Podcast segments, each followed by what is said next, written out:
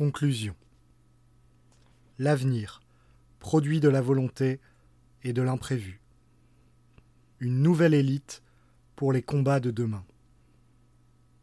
Une nouvelle renaissance de l'Europe est-elle possible? Ou sommes-nous condamnés, comme le prédisent tant de prophètes, à la mort de nos peuples et de notre civilisation?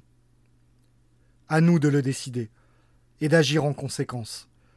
L'heure qu'il est, nous portons tous une responsabilité considérable sur nos épaules. À nous de nous montrer à la hauteur. L'histoire n'est le fruit d'aucun déterminisme. L'avenir est le double produit de l'imprévu et de ce que nous en ferons.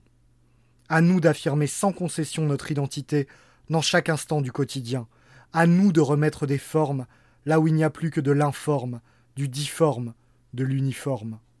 De recréer un monde face à l'immonde.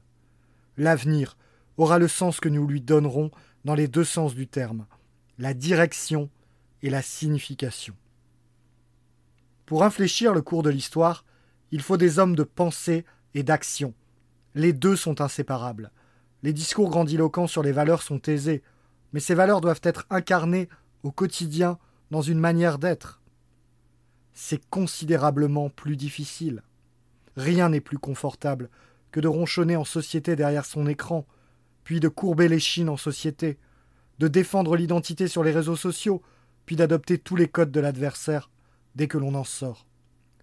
La déconnexion sans précédent, permise par les nouvelles technologies entre monde virtuel et monde réel, est un danger majeur.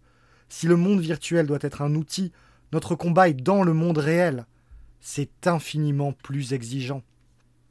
Tous les jours, dans la moindre de nos décisions, nous devons faire montre d'une conscience de civilisation, porter haut, mais sans caricature, notre héritage, et ne rien céder à un système qui veut nous broyer. Chacun a un rôle à jouer. Si tous n'ont pas vocation à être des militants actifs, nul ne doit jamais se satisfaire des positions acquises. À l'heure où le moindre élément de notre identité est menacé, toute décision ou presque devient politique, ce que l'on consomme, ce que l'on fait lire à nos enfants, leur exposition aux écrans, et à la propagande médiatique. En tout domaine, visons toujours plus haut. Parmi tous, ceux qui rejoignent l'Institut Iliade ont vocation à faire preuve de vertus particulières, d'un engagement plus intense, à appartenir à une élite. Dans un environnement où le matraquage idéologique, la domestication des esprits et la répression politique s'intensifient, l'une des premières vertus est le courage. Le courage de dire non, au risque d'être diabolisé, marginalisés. Faisons preuve d'un courage toujours plus fort. Nos vies personnelles, notre petit confort et nos petites pudeurs valent bien peu face à l'ampleur de ce qui se joue, la survie de notre civilisation. Et, nous dit François Bousquet, le courage est contagieux. Soyez courageux, redressez la tête, et d'autres le feront à votre suite.